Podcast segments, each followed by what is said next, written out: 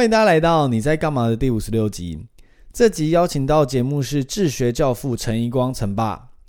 陈爸与波兰妻子魏多丽有三个孩子，他们是一个国际的自学家庭。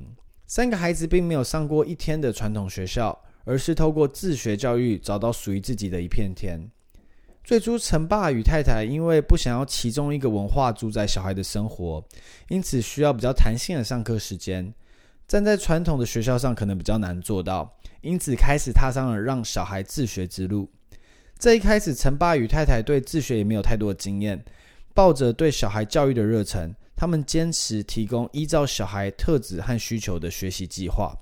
在这个过程中，时常参与自学组织，并且提供经验和资源的分享。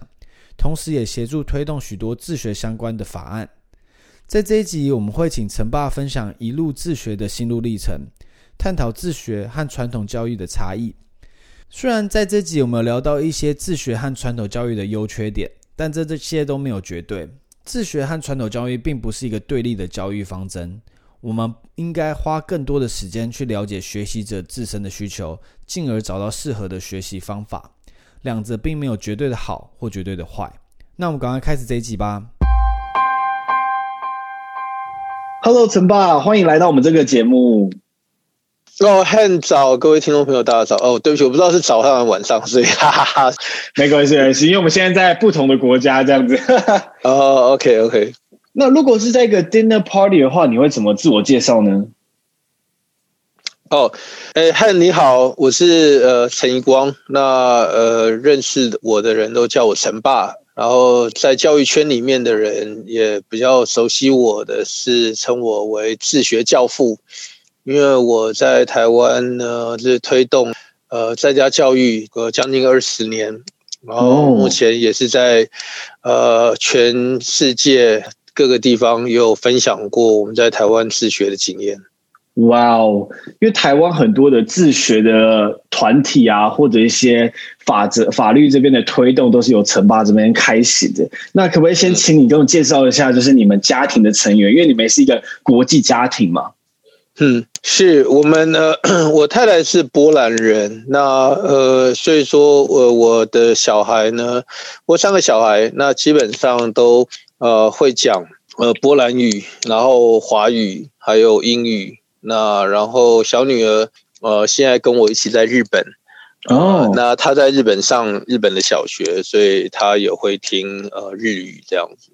那你们三你们家里的三个小孩都没有进入传统的学校系统，对吗？呃，对，我们从他们开始进入到那个就是所谓的小学国民义务教育阶段以后呢，就帮他们申请在家教育。那这个就是台北，呃，应该讲说台湾的一政府的一个规定，就是说，因为台湾台湾是有强迫入学条例的一个国家，也就是说，呃，每个学龄的国民，就是从六到十五岁之间，必须要接受呃教育。是，那除非你跟政府提出说，那个家长要自己为小孩的教育负责，然后自己规划。那提出以后呢，经过呃地方。呃，教育主管机关就是说，例如说你的户籍在台北，你就跟台北市政府教育局；或者在新竹，你就跟新竹市或新竹县政府教育局提出申请。是，那申请的话，他会有一群呃审议委员来审这个案子。那审完了以后呢，他就会觉得说，OK，你写的计划基本上是合理可行，然后有执行的可能。那政府觉得说，呃，这样让你的小孩去不不上学，不会影响到他的受教权的话，那就会核准你通过。那通过了以后，你就可以在家里教自己的小孩。然后到了小学毕业的时候，政府一样会发毕业证书给你。然后国中毕业也会一样发毕业证书给你。那到了高中结束的时候呢，他会发一个完成证明给你。那那这个就相当于你有完成了高中的阶段的教育，所以之后你可以去找工作去衔接，什么都可以这样。是，感谢陈爸的分享。所以您的大女儿现在就是应该是二十二岁嘛？对，他二十三，然后他就是他其实高中还没有在高中，他他高中也都是自学嘛，就是我们从小一开始一直到高三，那然后他是呃自己呃在高二的时候就去创业，那然后就在日本开滑雪学校，嗯、所以超厉害，哎，谢谢。那然后所以我们呃，所以他后来在呃等于是二十呃应该讲二十一岁的时候他。就有个机会，呃，去试镜了美国的呃音乐剧跟戏剧学院，那他们就邀请他，就是说要不要去读，那他就想说好啊，就去试试看。所以他他现在就先把滑雪学校就是呃委托给我来经营管理，然后所以我现在人在日本，对。那然后呃，他自己就跑去美国呃念这个音乐剧的表演，这样子是对。刚才听到陈巴顿分享大女儿这一块，哇，接触很多从音乐模特儿到现在开办滑雪学校、创业都有很多的接触。可当年在现在，因为现在大女儿二十三岁嘛，所以大概就十几年前的时候，刚、嗯、升小一的时候，政府这块申请，当年也是这样子吗？嗯，对，基本上是大同小异。那哦。这申请的部分，其实呃，它的规定就是呃，从大概应该讲说，从民国，嗯，台北市是比较早，台北市是在呃一九九七年，就是我女儿出生那一年，就开始试办哦，他做了一个五年的试办，让小学阶段的人可以申请在家教育。到了呃九九年的时候，一九九九年的时候呢。呃，教育部就修法，然后立法院也通过了，就是全国就是都可以在国民教育阶段，也就国小、国中阶段都可以申请在家教育。所以说，那个申请的模式呢，到了我们在二零零四年申请的时候，其实就差不多，就是我刚刚讲的那个方式，就是你只要跟政府呃提出来，然后他经过审议会通过，呃就可以办理。是。呃，没有太大的差别。然后现在的话是，呃，有 立法院有一个专门的法律在保障这些呃不上学的学生的权益。那那个法律名字非常的长，它叫做 《高级中等以下教育阶段非学校形态实验教育实施条例》。所以说，他就是一个呃，在涵盖所有高中以下的人，只要不在学校上学的话，那他都可以得到这样的一个权利的保障。是是是，这应该是您也有参与一起推动的一个法条吗？对，我在。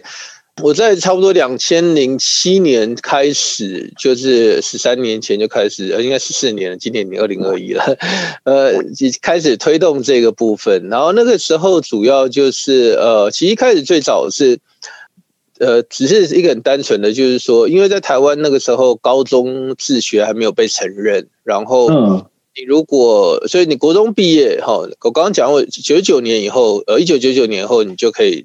呃，自学到国中，可是国中毕业以后，你必须要面临说你要参加升学考试，那时候是呃还在联考的阶段。嗯，是是是。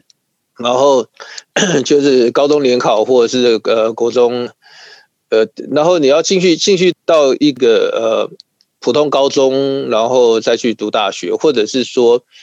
你不进入高中，那你一样自学，可是政府不承认。那政府不承认状况之下呢，你就会变成呃没有学历，所以你就不能考大学。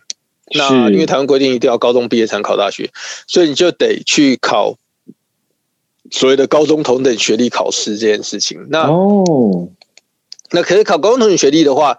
他又规定说，你必须要年满二十岁才能考，这是一个很荒谬的规定。就是说，他其实是要是要保障那些那些，就是有些人觉得高中不想念了，他要自己，因为不是强迫入学嘛，所以他爱念不念，没有人可以管他。那有人不想念，想说，那我就直接去考个试就可以上大学了。那他他们就觉得那时候是要保保护这些高中这样子，怕没有学生，所以定了这样的一个规定。所以，我们那时候就去争取说，要让自学生哦，就不是全部学生，而是说自学生，就是他国中、国小申请自学。那因为高中你政府没承认嘛，所以至少好歹在这方面不要限制人家。然后，如果他国中、国小都申请了自学，那你高中阶段应该让他可以十八岁自己考，反正你也不承认他高中学历。那所以我在二零零七年就一开始就是参与这样的一个一个法案的推动，修法的推动，然后就就成功的在二零零八年改了这个规定，所以从那个以后。还那时候还没有高中自学的这个法院，不过至少高中自学生可以十八岁也可以上大学这样。哇，这个是一个很重要的一环呢，因为刚才陈爸聊起来说，其实你从小学到国中你都可以自学，可是到高中既然不承认这学历，如果没有这个法条，就没办法一脉相承的这样子一直自学下去，这感觉是一个很大的帮助这样子。呃，对，可是其实是这样子，他。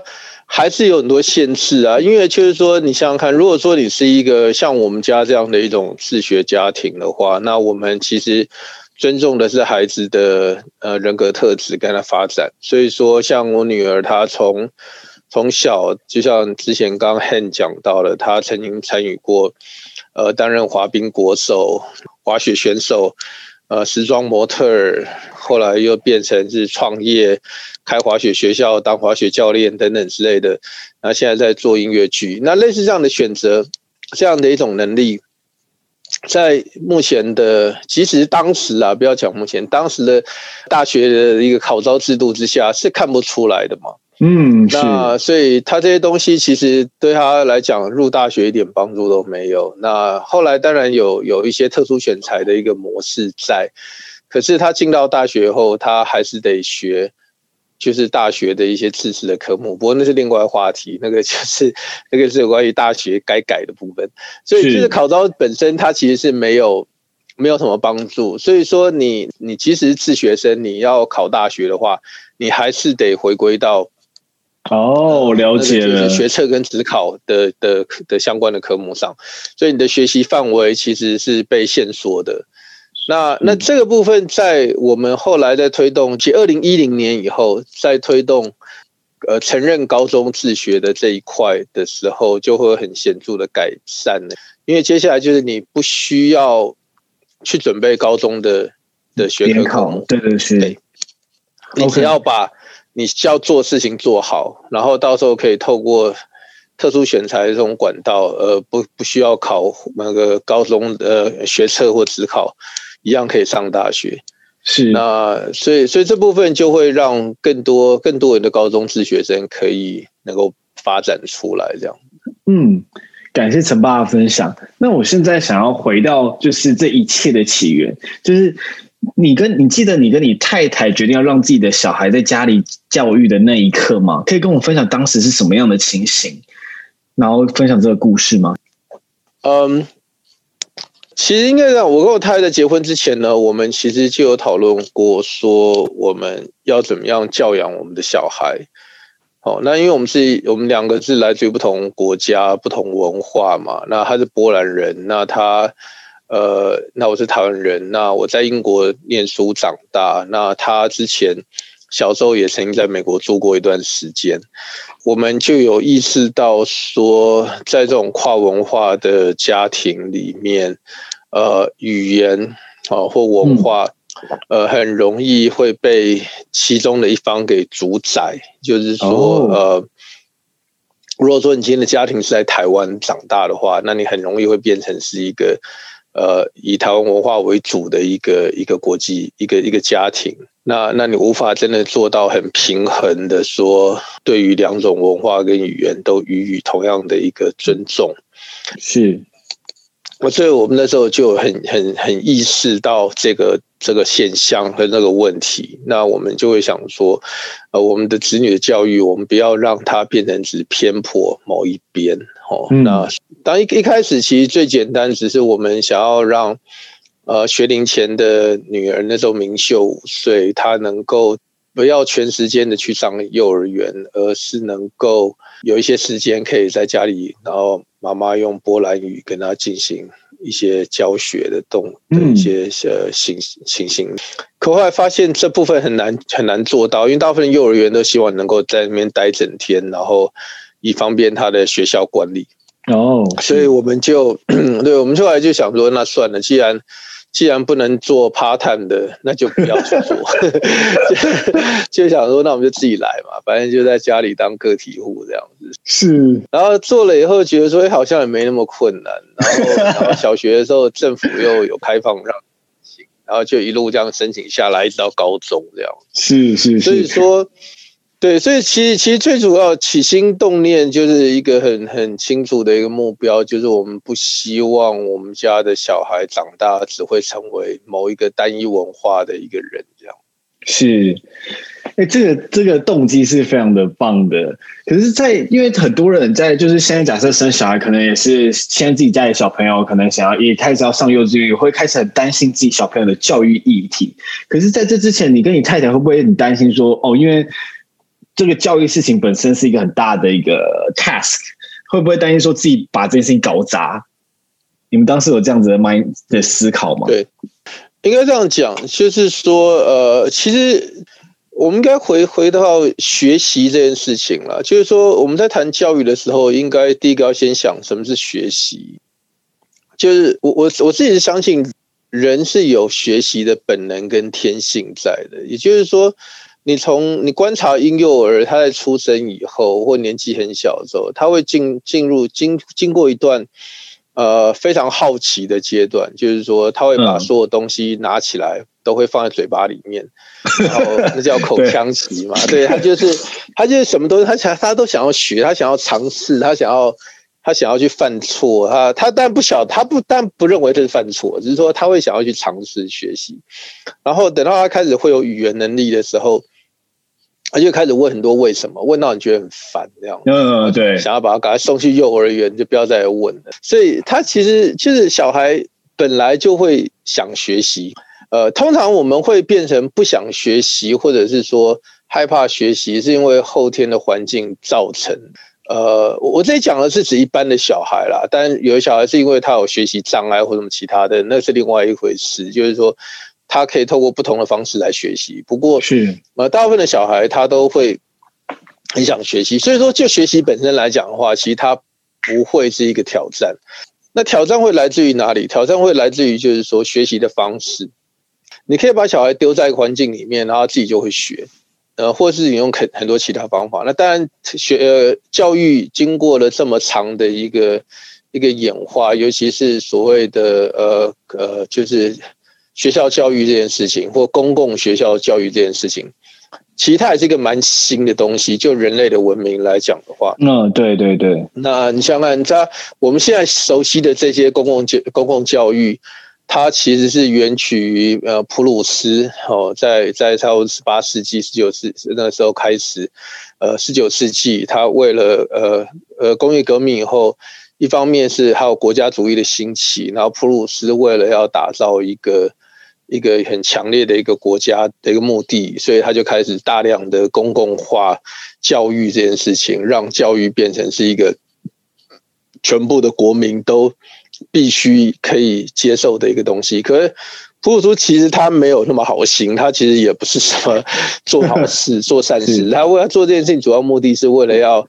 呃，为了要建立他的国家主义，哦，要要训练一个认同，然后呃，把很多国家的意识形态灌输在教育里面嘛。然后另一方面也是为了要让呃这些人会能够读写。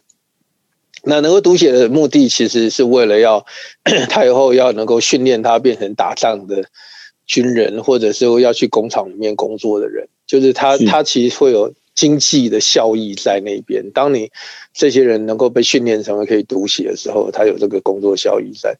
那他有经济效益在，所以这些人的出发点其实都不是为了成就这些小孩，他其实是为了要成就他的国家或成就他的企业这样。那快转两百年以后，我们现在的学校教育其实还是一样，就是说他的目的其实是为了灌输某些意识形态，就是要让。呃，学校课或课纲的一个规划，然后告诉大家说，我觉得呃，六到十五岁或六到十八岁的小孩必须要学哪些东西哦，那这些这些价值、这些意识形态是大家都需要学的。然后哪些东西学科我们觉得重要，然后哪些东西我们觉得不重要的，那哪些东西我们必须要学，哪些东西不用学。把它全部灌在里面以后，然后你就开始学。可是这些东西真的是重要，真的不重要吗？这些东西真的是呃需要，真的不需要吗？其实没有人晓得为什么，因为呃，再过二十年以后的世界会长什么样子，其实没有人知。呃，我们现在压这么大的一个赌注在这这些基本学科能力上面，其实它的呃，它到底对于未来有什么样的帮助，其实也没有人有把握。那比较需要去想的是说，如何培养一个有学习能力，而且会有学学习兴趣的人。因为，因为什么东西该学，其实会是改变。即使你念到 PhD，你你出来呃去工作了以后，你还是得学新的东西啊。你你到了，你你就算你是呃你是新新竹某国立大学的材料系毕业的。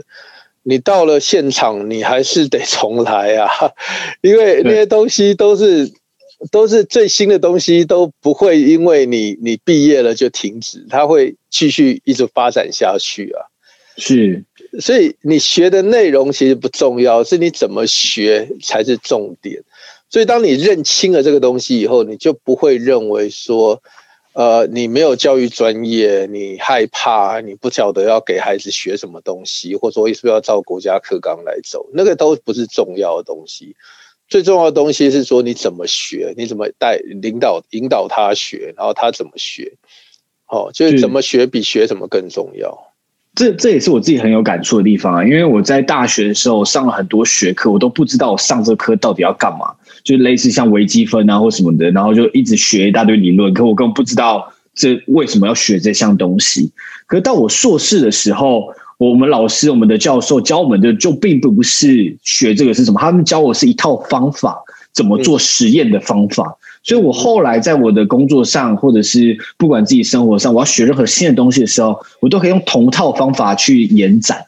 那那也是对我我觉得最有帮助的地方。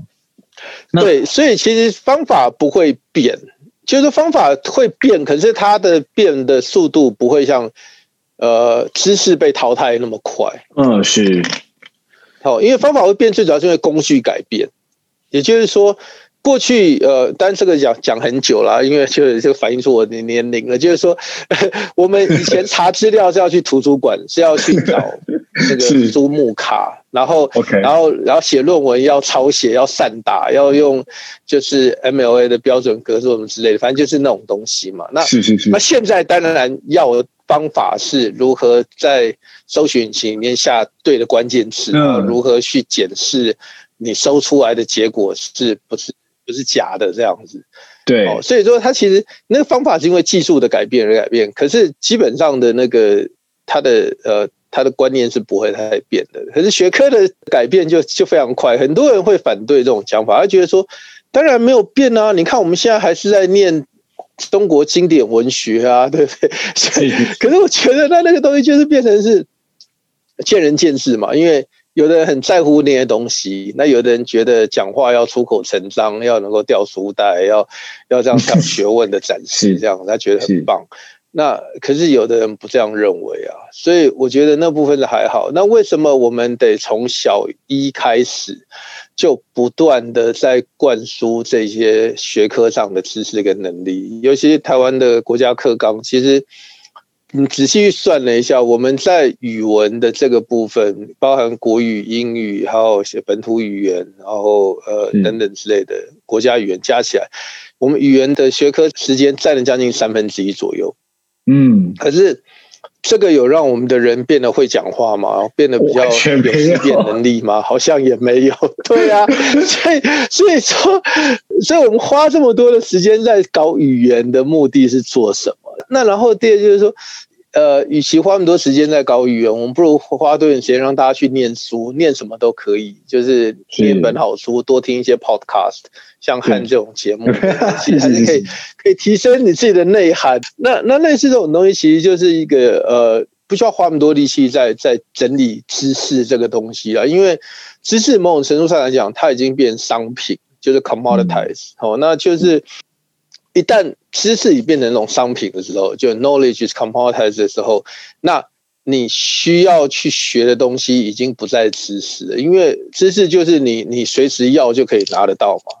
以前、嗯、对，就 Google 啊，是对，以前就是对，以前是因为知识很难取得，所以说，所以你必须要先学会很多知识以后，你才有办法进入探讨知识这件事情。可是现在不需要啊，像我在观察我自己的小孩学习就很有趣，像名字，因为我们家是不受在。I I C T 上面是没有没有特别限制的，哈，所以所以你很容易看到，就是在你不受限的状况之下，孩子怎么样使用 I C T 这种东西。那像明，因为明哲跟明秀，明秀是二十三岁嘛，明哲十八岁，他们差了五年，然后在五年当中的改变就非常的巨大。当明哲开始进入青春期的时候，那时候各家的 Voice Assistant 就已经很成熟了，嗯，不管是 Google 小姐或 Siri。都已经非常成熟，是，所以明哲他就会很自然的大量的在使用 agent 在帮他做这些事情。对他来讲，就是 voice search 是很自然的事情。他什么事情他都问他，有时候我们都觉得很好笑，就是这白痴这种事情都不知道。他觉得他不需要知道，因为他觉得他记这些东西是浪费他的脑力，你知道吗？对对对对对。而且有任何大小事，他都去问。然后有时候我们觉得有荒谬的事情，他也在问。可是他就觉得说，有这个东西就是要拿来问啊，不然要干嘛？对对对。那那那所以说，这是一个很有趣的东西。就你会观察到说，假如你在不设限的光之下的话，一个十八岁的小小孩，他根本不需要去记那么多东西。就像你讲的，你到后来也不会用到这些东西啊。对，你你再你想想，你过去从十二岁呃，从六岁到十八岁记了那么多东西，就到后来哪些东西真有在用？对，而且我尤其最最刚刚跟陈爸聊到，刚刚记那么多东西，我就是真的很恨那个化学的这个化学原物料是什么颜色，什么什么的，我现在完全不记得任何一个东西，什么东西是什么颜色，这超级无敌没有意义。那我是觉得是应该是这些学科，他可能没有跟我们讲说。呃，学这个的目的是什么？像举例来说，如果二氧化碳，我们可能对它有一些 common sense，那在我们生活中，我们可以避免一些危险，我觉得是蛮不错的。但我们从来都没有学这个，我们就会死背说哦，二氧化碳无色无味，太多的话我们会晕倒，类似这种用背的。那我们不知道它的目的性。嗯、对对对。对我，我觉得这个就是变成，就是说，我们我们现在要开始认真的思考，反而是就是下一个阶段，就是说，对我们的我们的小孩，我们的教育到底是要接下来要给他什么东西，或者说要怎么样帮助他们？就是回到一开始 Han 问的那个问题，就是说，我们会担心说，我们不晓得要怎么教自己的小孩嘛？就是教育这件事情，呃，我觉得这个其实是是家长呃对于未来的看法。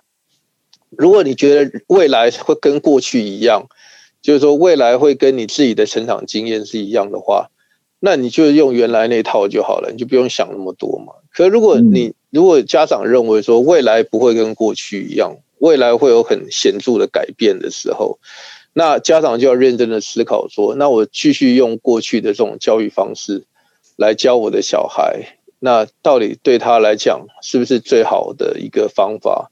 还是有其他的可能。嗯，我觉得这是很棒的一个观念，一个 mindset 的分享。因为很多人都会想说，我就跟着大家跑就好了，就跟大家一样就好了。可有时候会想说，我反着做看看会怎么样？这可能会是一块新的领域，这样子让大家可以去尝试。那想。请陈爸分享一下，就是你可以跟大家聊一下你们家的自学系统长什么样子吗？就从礼拜一到礼拜天会长什么样子？也有寒暑假吗？因为一般的家庭或者现在的听众可能对于自学长什么样子是不知道就，是小孩子就坐在那边让他自己完全自己用着电脑去学习吗？还是是怎么样去规划的？嗯，一般来讲的话，我们其实 我们。没有寒暑假哦，因为自学是一种生活方式，你的生活里面就是学习，然后你也是在学习里面生活。所以说像，像像现在冬天这个时间，那因为我小女儿她冬天会来日本，跟日本的小孩一起上课，然后所以我们就会全部搬到日本来，嗯，然后就在这边滑雪啊，然后呃做功课。在外面铲雪、堆雪人，然后做溜滑梯等等，那都是他的他的学习的一部分嘛。那所以当然有一些基本的知识这种东西，像听说读写，然后资料搜寻，呃兴趣的发展是很重要的。也就是说，其中有一块很重要，就我们花很多时间在做所谓的寻找跟尝试，他们对于哪些东西的兴趣。哦，例如说，嗯、呃，我刚刚讲过，明秀从小开始就做很多事情，然后他也就是我一直尝试各种不同的东西。那可是我们会给他一个一个设限，就是说我们希望他同时尝试，例如说三件事情。哦，然后对，然后如果说他需要尝试第四件、第五件的时候，我们就跟他讨论说，那要不要把其中一件你觉得现阶段你没有那么大的兴趣的先放弃掉？哦，那最主要是我们不希望他一次尝试那么多事情，是要让他学习啊、呃，学习如何取舍这件事情。因为台湾其实呃有一个蛮常见的一个现象，这个我叫做说会念书小孩的诅咒。哦，就是说，什么叫会念书小孩诅咒？就是说，当个小孩会念书的时候，我所以会念书基本上就指的会考试了。那，那会考试的小孩的诅咒就是说，当他考试成绩都不错的时候，他就会被认为说他什么东西都得学好，而且会越学越多。嗯，而当他在学习这么多东西的时候，他从来没有放掉任何东西的时候，他其实是很难去做到说。选择这件事情，他会没有办法选择。那一直到他到了大学研究所毕业以后，他还是没办法选择，他就会一直的在考试，然后一直觉得说，我只要考进这个东西，这就是我的答案了。哦哦，我了解，这就是有点像我大学毕业之后不知道干嘛，所以我去读一个研究所的感觉。对。然后研究所读完的话，就是读到读到 PhD postdoc 的时候，不知道什么，那我就考台积电好了。那如果考一些考一些考考上，我就去工作这样子。是是，有有点像我我我了解了，我刚有切身的体会这个过程。对，那 这个为什么叫诅咒呢？为什么？因为它其实它就是个 curse，它让你没办法有机会去选择，所以说。你可能是一个很厉害的炸鸡排的连锁店老板，可是你必须要念完博士以后，你才有办法去做这件事情。那这个这个是很可惜的一件事情。那我们我们的学习，就我们在自学的学习上面，我们不会这样做。我们其实很好，就会让小孩子去体验很多不同的呃不同的机会跟可能，然后也会去选择呃去学习怎么去选择。所以明秀就曾经选择过，他要滑冰。然后他选择不滑冰，然后他要选择再去滑冰，然后他要选择跳舞，然后他呃也考进了云门舞集的那个奖学金班，可他后来又选择不跳舞，可他现在在大美国大学念的是呃音乐剧，所以他还是又选择了跳舞。嗯，那他在呃滑雪方面也是，他他被甄选成为滑雪国手，小国手。培训，那培训完，他觉得他不想要当国手，所以他就选择了去当教练。那选择当教练以后呢，他就选择去当呃开滑雪学校，然后去管理教练。所以说，这个东西就是你从小不断的去给他很多的刺激跟选择，然后他会去去才有机会去去去学习。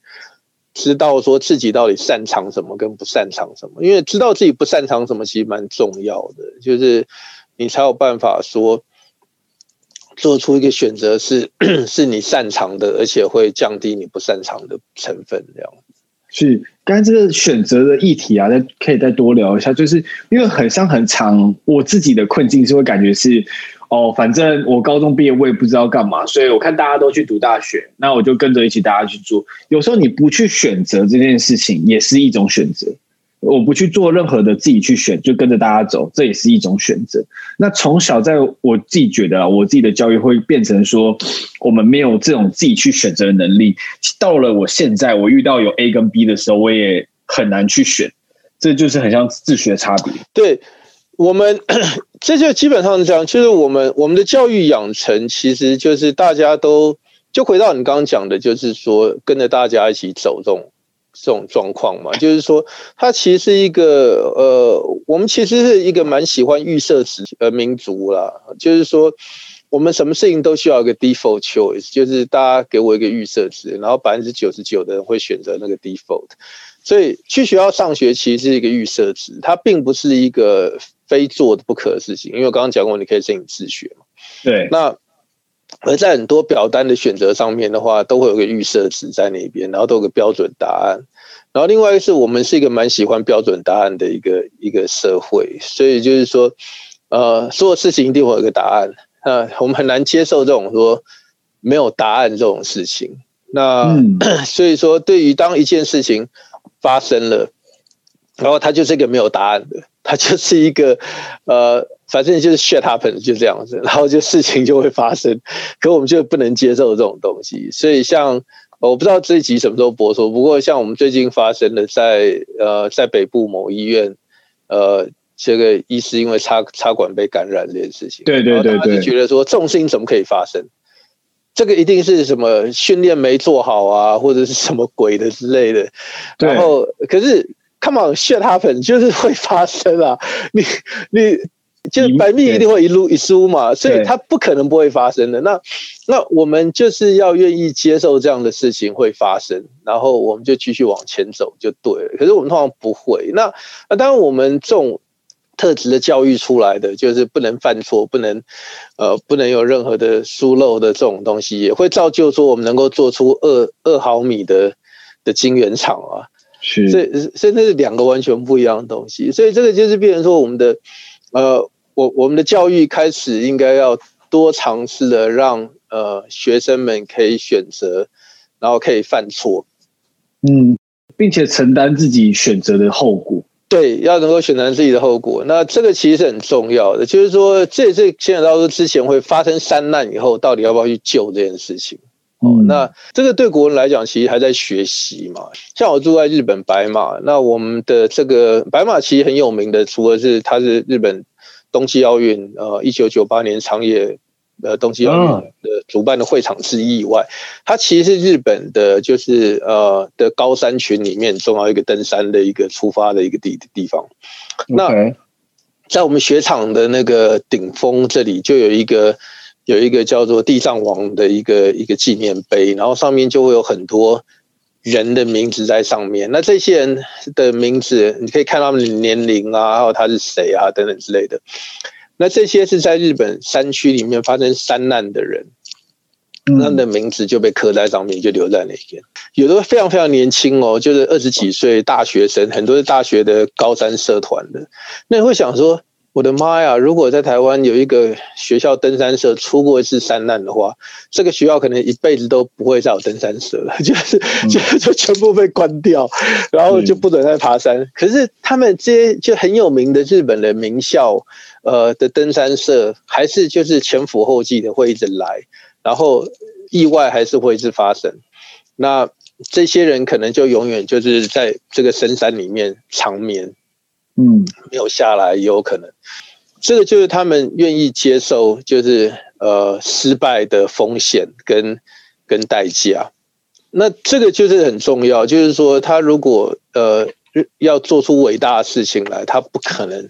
一直照已经熟悉既有的方式在做，他一定要去接受一些挑战。那这个就会从最基本的教育上面需要去改变我们对于风险的一个控制跟管理。嗯，没错，就是他们自己做了选择之后，然后。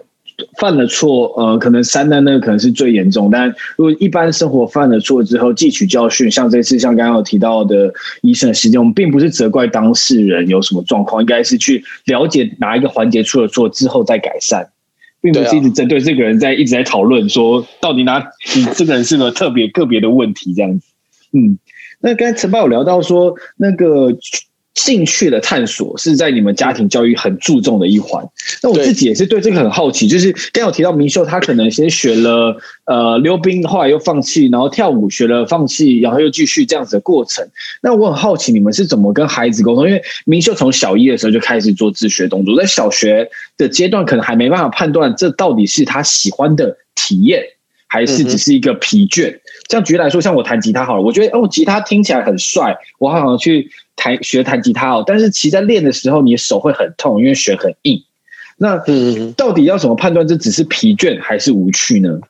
嗯，其实有两种说法，有一种人是觉得说，呃，有一种所谓就什么什么一万小时变成专家的那种讲法，对对对对对，说说或者是就是说说那种什么铁杵磨成绣花，就是硬干得下去的那种，对对对对对对，就你要你要让他一定要一直一直练才有办法出来。那那我们的讲法比较这样子，因为我们的想法是说，其实呃。有两个两两点很重要，对我来讲两个很重要。第一个就是说，有些东西呢，你现在呃，你现在停下来，不代表你以后一辈子都不会再接触它。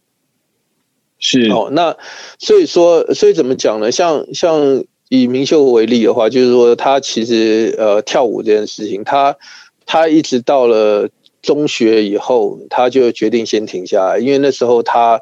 一方面，他想要精进他的滑雪，然后他滑雪，他就必须得冬天都在国外训练。那然后舞蹈这个东西又是一个团体的行动，所以他们呃得一直练。好，那所以他一旦出国就中断了，会影响到他跟其他那个团练团的一个关系。是对，所以说，所以他两者之间他必须要选择其中一个，所以他就选择了。选择滑雪，那可是他到了二十三岁、二十二岁，他进到了美国的音乐剧跟戏剧学校的时候，他又又又再次开始他的舞蹈。嗯，那可他小时候的那些基础其实都还在，哦，身体的呃学到的东西是不会忘记的，所以说，就他在学校里面表现就非常的优异，就是跟其他的同学比起来，当然他或许不可能。进到茱莉亚那样的一个古典音乐、呃古典芭蕾、古典表演的一个学校里面去，可是他呃舞蹈方面的的技巧什么各方面其实都还是基础都还是在哦，所以这是这是第一个，所以你在适当的时间点是随时都可以再回来学的。那嗯，所以再回来学，可是他当然也会有另外一个可能，就是说他也许会因为这样而失去了可能在某些领域发光发亮的可能，像明哲就是这个。例子，他他九岁开始学萨克斯风啊，他当然同他们都是从三岁两三岁就开始学乐器嘛，然后九岁开始学萨克斯风，可是他就是爱练不练，爱练不练，一直到呃十八十七岁十八岁的时候，他跟几个伙伴们一起成了一个乐团，在这个乐团里面呢，他非常 enjoy 这个部分，然后可能那时候他他也意识到说。他如果九岁的时候就跟他现在一样这么认真在练的话，那他现在的成就可能不只有只有现在这样。对对对，是。可是问题是在当他那个时候，当他在经过青少年十二三岁、十四岁的时候，他除非是我们用外力去引导或或胁迫他，他才有可能会一天花那么多力气去练这个东西，因为他那时候最有兴趣的不是这个。所以，便是我们作为家长的，要不要做这种事情？就是说，在那个时间点去胁迫他，去投入那么多的心力去去练一个东西，这是他可能不认为他需要练的。对，还是说让他自己到十八岁，然后发现说他后悔，他应该年年轻的时候应该更努力一点。然后的时候，他像像我像我现在就很后悔，我小时候没有认真拉小提琴。对啊，所以就想说，那时候我也是爱拉不拉的啊。然后现在觉得，哇哦，那时候如果可以好好的练，感觉是一个蛮不错的一个蛮不错的一个 talent 这样子。然后对对啊，所以这时候身为家长，要怎么去平衡这天平的两端？好，我觉得，我觉得，我我会我会觉得蛮看开的这件事情。为什么？因为我觉得很简单嘛，就是说，如果说，如果说他那时候我们有这么要求他做，而且重点是他要做得到。嗯，小孩不是你要求就会做，因为有家长他会很会要求，可是小孩不一定会做。所以假设是说你要求他也会做，然后他也练出来了。那练出来了以后，他当然就会变成是一个很有 talent 的一个人，在这个领域上面。对，可是同时，他也得放弃其他的可能，因为他花那么多力气在做这件事情上面，他也不可能去兼顾太多的事情。嗯，那可是他的人生的选择就是变成朝某一个方向去了。所以，所以说像明哲的状况就是变成就是说，OK，他现在变成他，他没有办法。呃，他知道他自己在在萨克斯风上面的造就，就不可能像呃，他如果说从九岁开始练练到现在，那可是至少说他会很很现在会很愿意自己努力的去练，是因为为了他自己，不是因为我要求他。那他的成就能够到哪边，那这个就是他自己决定，是而不是我来帮他决定嘛。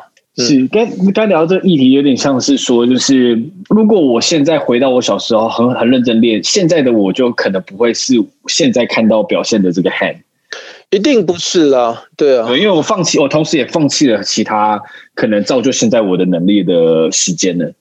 是你，你如果说对你可能就不会当一个 podcast 主啊，那你就会去去去拉小提琴，然后就因为疫情的关系，所以你现在就失业啊，现在就没工作。是是是，对对，所以这一切都是我们没办法去改变过去的任何决定，只能就像明哲现在好好认清这个事实，然后积极去做自己现在想做的事。对，而且我觉得也不太需要啦，因为我觉得其实看开一点就好了，就像说明哲。自己会觉得他当时应该要再更努力的练萨克斯风，那可是他其实呃，他其实有很多选择嘛，所以说他现在就他现在就对于 finance 很有兴趣，所以他就会自己去在、嗯、呃在他就找很多跟 finance 相关的书来看啊，就甚至于把我二十年前呃呃把我二十五年前那年 MBA 的书都拿出来看，然后在网络上面看很多呃。就是那个呃，LSE 的有跟 finance 有关的的的 MOOC 的课程啊，等等之类的。嗯，那所以说他他现在知道他他想学，他就得认真学。所以那部分他他 OK，那我觉得也很棒，就让他去。那然后呃，因为其实人生其实有很多很多选择，不会只有一条路而已，所以不会说啊，你错过了当萨克斯风手的机会，你的人生就点点点了。其实不会是这样子的，那你还是有很多很多其他的可能，所以不需要太家长不需要太担心啦。我觉得，我觉得最主要是当孩子他自己，呃，他自己有那个能力跟呃跟跟动机去去学习的时候，呃，真的不用真的不用担心那一块。嗯，我想再问一个陈爸一个很细节的问题，就是当时像明哲或者是明秀他们选择不要做溜冰或者是沙士风的时候，是直接说我不喜欢，然后你就说好，那你们不用做了这样子吗？还是是你们的讨论过程是长什么样子？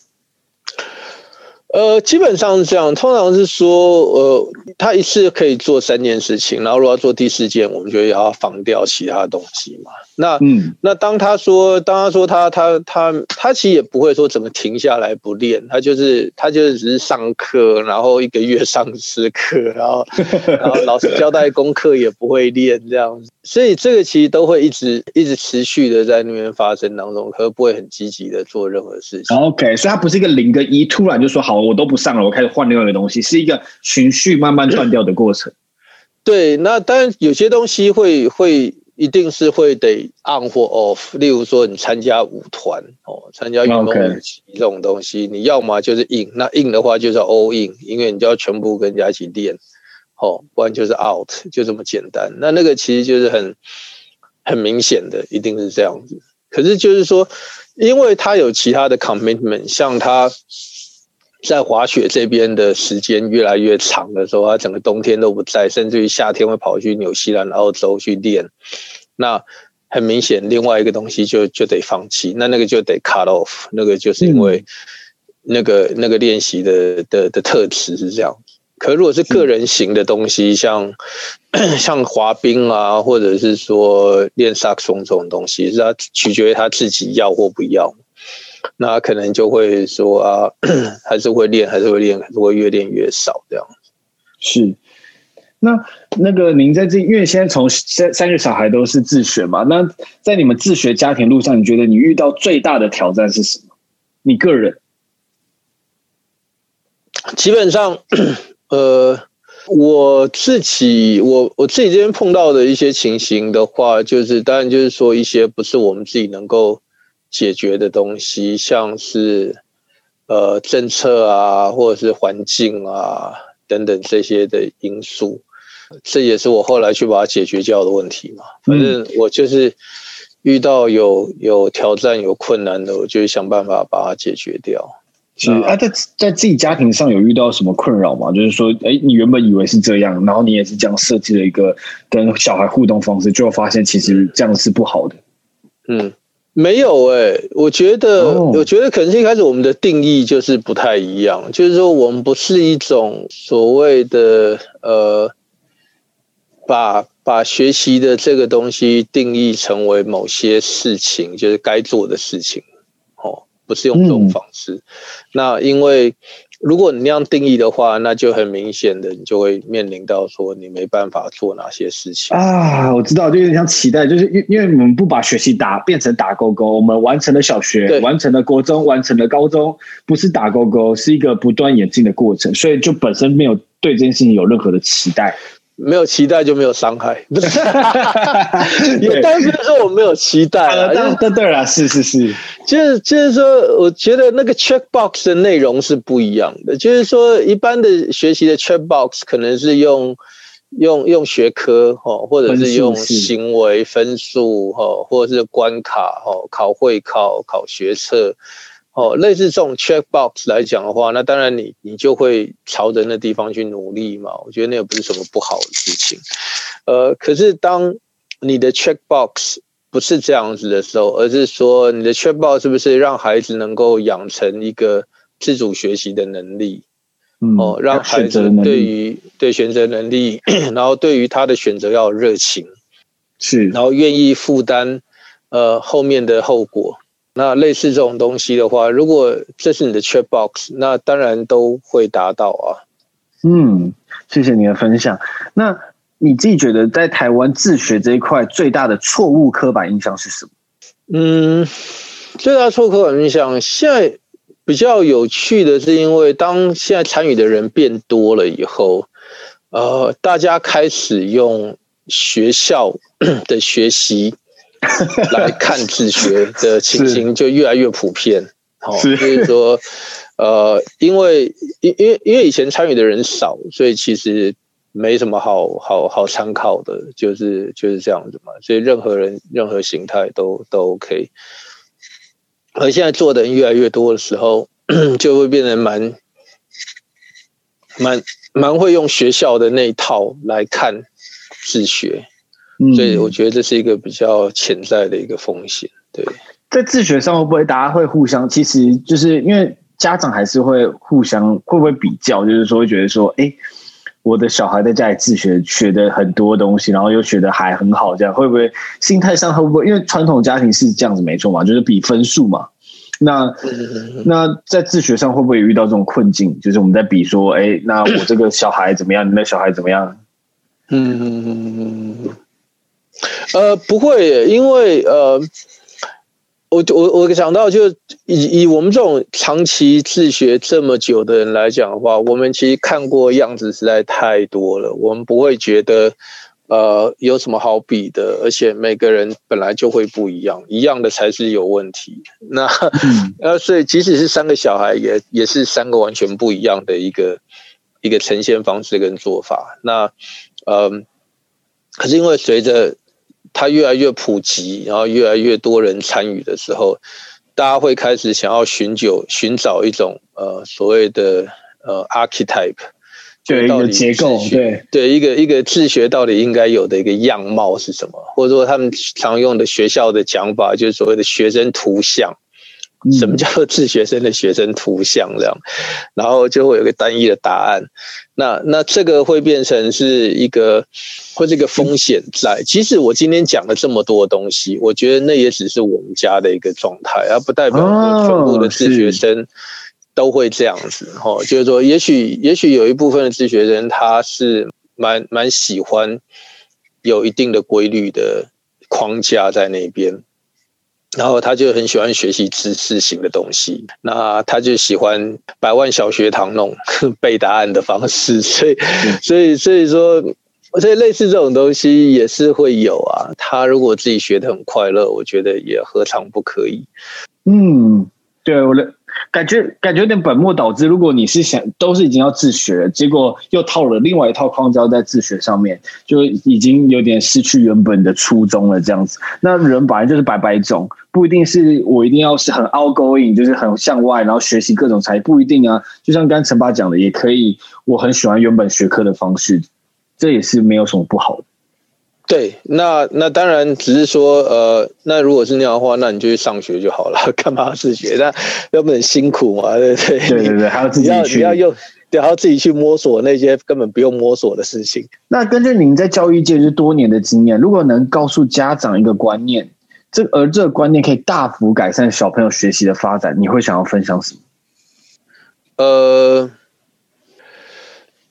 我我觉得几个啦，第一个就是说，我希望家长能够呃花一点时间跟他的小孩对话，嗯，那嗯，而且最主要是要听小孩讲话，对话不是家长训话，对话是 家长要听小孩讲话，然后呃，然后我觉得这个是是。蛮重要的一个，这是第一个。然后第二个，我希望家长能够把头抬起来，然后从他原本自己的舒适圈往外去看，看一下说，到到底有什么呃有什么东西呃是是适合的，因为呃过去二十年其实。东西变化的太快了，家长其实很容易会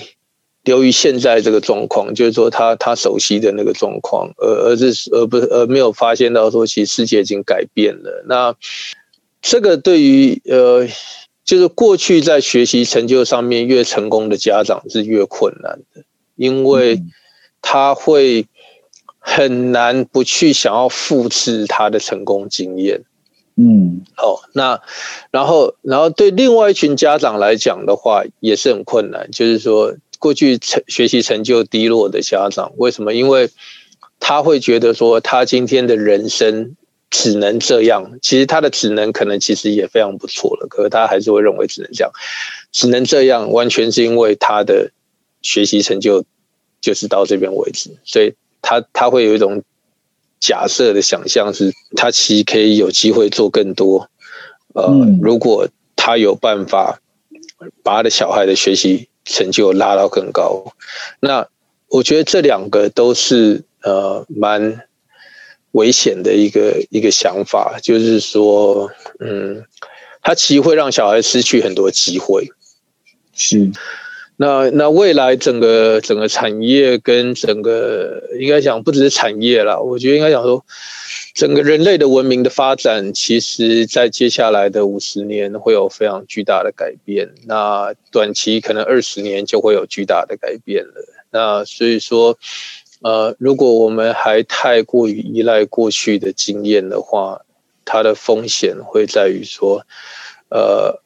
呃，你的你的子女可能就会不是成为那个在浪头上面冲浪的人，而是会被潮流的浪潮给淹没的人。是，谢谢陈爸的分享，因为这个很像是蛮酷，抬头去看看大家在做什么，这件事情是很有趣的。像以往我都是摄取资料，可能都从 Facebook 啊、Instagram，其实它根据演算法都会帮你弄得比较是你同温层的资讯。那自从我开始听 Podcast 之后，因为 Podcast 的演算法相对比较少，所以就可能点你自己喜欢的频道，那就会发现哇，每个人的观念呢、啊、想法在做的事情是完全不一样的。所以我觉得该抬头看看看看大家在做什么，我觉得这是一个真的很棒的建议。那最后还有一个想要问一个比较 open open 的 question，就是那很多人就是学习，我觉得不止于大学，就是陈爸自己有讲过。那如果自己从小到大比较少做选择，那我现在有尝试说。把很多的兴趣，就是尝试兴趣，不管是可能想去滑板或什么，去丢到自己的墙上，就没有东西粘得住，最终还是躺回去看电视。那你自己觉得说，我们现在这种没有选择或探索能力，就是没有曾经没有这样经过培养，你觉得我们要怎么去开始？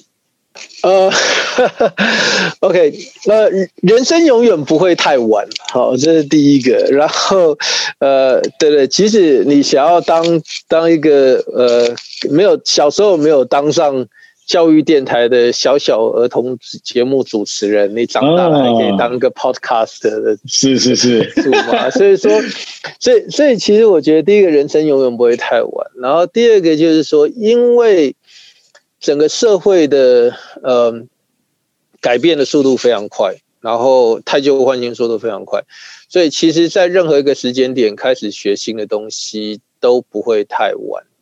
好，那举例来讲好了，就是说以传播这件事情，以 communication 这事情来讲的话，呃，如果 如果文笔不好，哦，就不能当记者，然后也不能写出一篇动人的报道文章。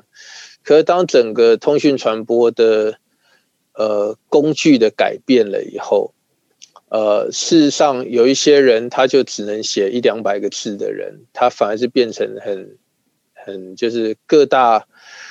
呃，政府机关都抢着要雇佣的小编，然后是然后一些很无厘头的的贴图，都会变成很重要的政策宣导的工具。你一个很无厘头，就一只狗的一只柴犬的照片，可能比过你写两万个字的政策缩帖还来的有效率。那所以所以类似这种东西，因为大环境的改变后，所以使得。过去我们可能觉得，呃，我没有机会做的事情，未来可能都有机会做。那所以我觉得大家不要太早把它 rule out。可是最主要的是什么？我觉得这种心态上的一个转换，就是说，当你开始学习新的东西的时候，你一定会经过成长期跟痛苦期，你一定会去挣扎。就像就像汉开始做 podcast 的时候，不可能第一次就会很顺，嗯、那一定会对超惨，一定要学很多，不管设备啊、软体啊等等之类的，还有经验访谈的技巧等等，题目怎么抓？那类似这种东西，就是呃，大家要愿意离开自己的舒适圈，然后去去尝试。那 可是可以怎么做呢？就是说。我觉得可以先从，嗯，就像我们对小孩子一样，就是说，你可以先从兴趣开始，就是说，它其实有个进，呃呃，有一个阶段性的东西，你会从兴趣开始培养能力，有能力以后，你才会变成专业。那所以你一开始做任何 pick up 一个新的东西的话，你就先从兴趣开始做嘛。所以说，如果说你是一个，嗯呃，假如说好了，你是一个二十八岁的工程师，然后你想要去当滑雪教练，那因为最近周刊讲说滑雪教练都可以吃得开这样子，然后 嗯，我不知道这集什么时候播出，不过现在已经不是新闻了。然后，然后呃，可是但那不是你的目的啊，你的目的是因为你想要，你想要。你对于你从小就有热忱，滑雪教练有热忱，可是你其实连滑雪都还不会滑雪。嗯，那你可以怎么开始做？你第一个当然要去学滑雪，好，然后学完滑雪以后呢，你就会开始要花一点时间去练滑雪。不过幸好你是一个在新竹的工程师，所以说你有你就在小叮当附近，你就是反正就是呃，反正公司给你排休的时间，你就跑去小叮当里面，然后然后就去练，慢慢的练练练，然后冬天。就可以出国，然后就开始练。那练到一定阶段，你当然就要开始去考试，好，然后你就要去学习怎么样，你就观察雪场上面教练们怎么教其他的人，哦，然后你可以教你自己的朋友等等的，然后培养出一些实战的经验以后，你就可以开始去考教练的执照，然后加入滑雪学校。然后体验更多东西。那在做这些东西的时候，你其实还是可以不用放弃你原来当工程师的那件事情。嗯，一直到你呃要在冬天，可能一个冬天都要待在国外当滑雪教练的时候，那那时候你就得跟公司请，就是可能是呃留停，或者是说辞职。是。然后就开始做这件事情，那 那做这些事情以后，当然你会碰到，就是说你夏天怎么办？哦，那是不是夏天要跑到南半球去做？然后呃，可是你也可以把你自己在滑雪的这一块呢，就是经营起来，因为你本来是工程师的背景，所以你会善用你的工程师的一些能力。哦，例如说，你可以用科学的方式去分析学员到底他的。知识或者是学习上碰到的障碍是什么？然后你可以用工程师呃听得懂的幽默去教另外一个工程师。反正工程师很多嘛，对不对？大家都想学滑雪，嗯、那所以你会有一些东西是你原本的东西，你可以擅长的，可以你去去去怎样去去 leverage 那一块，让你在当教练的路上会有别于其他没有工程师背景的教练，呃，会去做出另外一套你自己的一个一个方式出来。所以你还是有办法很成功的从一个东西转到另外一个东西上面，那只是说你怎么样去善用你自己的过去累积的经验跟能力。嗯，谢谢分享，我觉得。刚刚这样，今天整个访谈下来，我们有一脉相承聊到一个，我觉得选其实答案是选择，因为舒适圈有点像这样，因为我们人其实就是很容易回归于舒服的状态，可能舒服的，不管你的舒服状态是什么，可能在家里或者是在哪里都是舒服的状态。那你跳出舒适圈，其实就是要耗更多的体力，不管是脑力或身体，那你就是要做这样子的选择是困难的。那我也是鼓励大家可以去做更多的尝试啊，这样子。感谢陈爸今天花那么多时间跟我分享自己的自学家庭。那接下来我准备一些固定的问题，会问每位受访者。好，你自己最常送别人的一本书是哪一本书？呃，我家就是国际学校，那是我我跟我太太写的。嗯，那如果不是自己的书呢？如果不是这本书的话，就是呃，我二十岁在日本开滑雪学校，这是我女儿写的。好，不能有写相关的书。不能写相关的书的话，那就是呃呃，我最近帮唐凤呃有人有人帮唐凤写了一本书，然后、嗯、呃，我有帮他写推荐序。然后那个书名有点长，有点忘了，就是一本在写唐凤的书这样子。OK，了解，因为我看到他在成品有排行，然后我有看到他蛮前面的是，我也没有记得那这三本书都是可以推荐大家去看的。对对对对对对对，那他是唐凤，我跟我的什么东西的，反正就是一个很长的一个书名。对，那你觉得自己在自己身上做的最好投资是什么？我的我的家庭跟我的小孩。嗯。没错，好像也转也对你的整个生活有很剧烈的转变吗？就现在全职投入在这个教育的工作上。呃，对，其实不只是教育而已啊，因为教育只是它的一个一个因子而已。那就是因为呃，我的因为有因为我有了家庭，然后有了小孩以后，我当然一方面就是我现在做的事情都是跟我的家庭跟我的小孩有有密切的关系嘛。那然后，此外也会让我的呃呃，当然某种程度上是会变公私不分哦。那就是因为，因为我做事情都是跟跟我的家庭、跟我小孩有关。嗯，可是我觉得这也是未来的一个趋势啊。就是说，呃，尤其在后疫情之下，台湾当然感觉没那么强烈，可是在在其他国家，呃，几乎七成的白领工作都已经是在家里面发生，都是远距。上班，所以说你很难再像以前那样，就是很明显能够切割说所谓公司的这样的一个东西。那某种程度上，这也是回归到以前的社会，就是说，在传统的社会里面，其实我们呃工作跟家庭事实际上是一体的，我们其实很难分。那也会造成说某些。阶级的扶持，就是诶，木匠的小孩就是去当木匠，然后农夫的小孩去当农夫。可是未来不见得会去需要这样。可是我是觉得经济活动来讲，它会一直延续下去，就是会变成说，呃，过往的家长会觉得小孩你就是给我专心念书就好，你不用管大人的事。对，所以爸妈的工作他也不会跟你分享，然后他也不会告诉你他这个月房贷呃快缴不出来，信用卡呃已经循环到了第第二十八期了，还在续还在缴两年前的两年前的账单。那嗯呃，可我觉得这个会越来越越不可能。我们家是从来不，我们家就非常开放透明的，所以所以我们都会跟小孩讨论很多事情。那我觉得这部分是，呃呃，大家未来要思考，就是说，即使你的工作再怎么复杂，你还是有办法去跟你的小孩去去分享、去去讨论这些事情。是。我觉得这很重要，就是沟通啦。今天也讲到沟通，也是一个很重要的话题。那如果您的就社群资料书都从这世界上都消失了，只能在一个纸条留下一句话，你想告诉大家什